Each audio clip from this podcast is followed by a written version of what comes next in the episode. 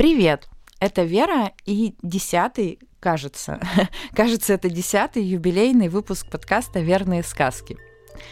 А ты уже прекрасно понимаешь, что здесь происходит, как у нас подкаст строится. Я рассказываю историю, а после нее читаю свою сказку. Сегодня а, я хочу познакомить тебя с такой штукой, а, ну, с таким типом сказок, которые не совсем являются моими. А, это своеобразная интерпретация персонажей или событий, которые уже когда-то встречались. То есть не я придумала этих персонажей, я просто поразмышляла а, о них под каким-то другим углом. А, наверняка, если ты встречала сказки уже во взрослом возрасте, приходили такие мысли из разряда, а может быть, Иван Дурак вообще не самый положительный в мире персонаж, как казалось нам в детстве, или там русалочка, возможно, где-то ошиблась и где-то была не права, а, или а, смотришь по-другому на отрицательных героев.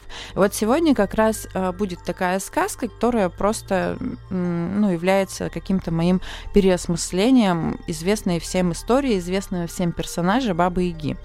А почему? Потому что как-то мы разговаривали с моей знакомой, обсуждали, а, в принципе, вот эти вот а, типажи русских народных сказок, а, как они в фольклоре закрепились, что они значат, какой смысл изначально в них вкладывали, и заговорили мы о Бабе Яге. А, в общем-то, выяснилось, что Баба Яга, вот, ну, вот в тех сказках, которые мы сегодня можем увидеть в книгах, рассказать детям и так далее, а, Баба Яга а, никого не съела, никому не навредила, никому жизнь не испортила. Баба Яга, несмотря на то, что она ворчит, считается страшным каким-то отрицательным персонажем, она выполняла такую функцию проводника и посредника. Всегда к ней кто-то приходил, а, несмотря на то, что она там ворчала, пугала и всячески как бы, а, в общем, а, не проявляла она чудеса сервиса, скажем так, но услуги она оказывала. С той точки зрения, что то она даст какое-то блюдечко с яблочком, которое показывает картинки, то она даст клубочек, по которому герой дальше пойдет. В общем-то, она давала какую-то очень ценную штуку, которую использовал потом герой для того, чтобы в сказке наступил счастливый конец, и все жили долго и счастливо. И, в общем, персонаж со всех сторон положительный. Я поразмышляла на эту тему, и получилась вот следующая сказка. Давайте к ней уже переходить. Итак, сказка про добрую старушку. В маленькой хижине на берегу зеркального озера в окружении тысячелетних деревьев у подножия Великой горы жила старушка. Она была доброй и одинокой, блюла чистоту в своем доме, раз в два дня топила баню. Жила она здесь уже не одну сотню лет, и не сказать, что была этому рада, просто так сложилась ее судьба, и роптать на судьбу, как она давно поняла, никакого смысла нет – когда в этих местах еще правили древние духи, а сама она была молода и горяча, старушка совершила ошибку.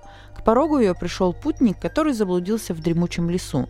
Всего-то он и хотел, что испить воды, а поспать одну ночь под крышей да попариться в бане. Ну и дорогу спросить. Но красавица решила пошутить. Отправила юношу неверной дорогой, которая вела прямиком на древнее капище – там и встретили его духи, а когда поняли, что виновата в оказе одинокая красавица, наложили на нее проклятие.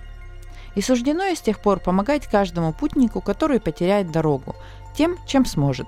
Отдавать последнее, делиться ужином, служить проводником, и так до тех пор, пока семь десятков путников не пройдет через маленькую хижину. Шесть десятков и восемь человек прошли уже через жилище старушки. Каждому был оказан теплый прием, Каждый, сытым и отдохнувшим, покидал ее дом. Каждый находил на пути своем то, что искал. Кто-то поведал, что о старушке рассказывают люди страшные сказки. Кто-то сам рассказывал небылицы о том, что хижина ее стоит на ногах, а сама она летает по ночам в старой ступе. Давно уже духи изгнаны из капища. У путников есть свой единый бог. Изобрели компасы, а рядом с лесом проложили железную дорогу. И не приходят последние двое путников в хижине – Рада была бы старушка поговорить, разделить каравай, поделиться своей историей. Рада была бы покинуть этот мир, в котором не осталось ничего, к чему привыкла. Но по древним законам, которые не нашей старушке менять, не может уйти из жизни тот, кто не до конца исполнил свое предназначение. Так что заблудитесь, дорогие туристы, грибники или альпинисты. Одной доброй старушке это крайне необходимо. Все.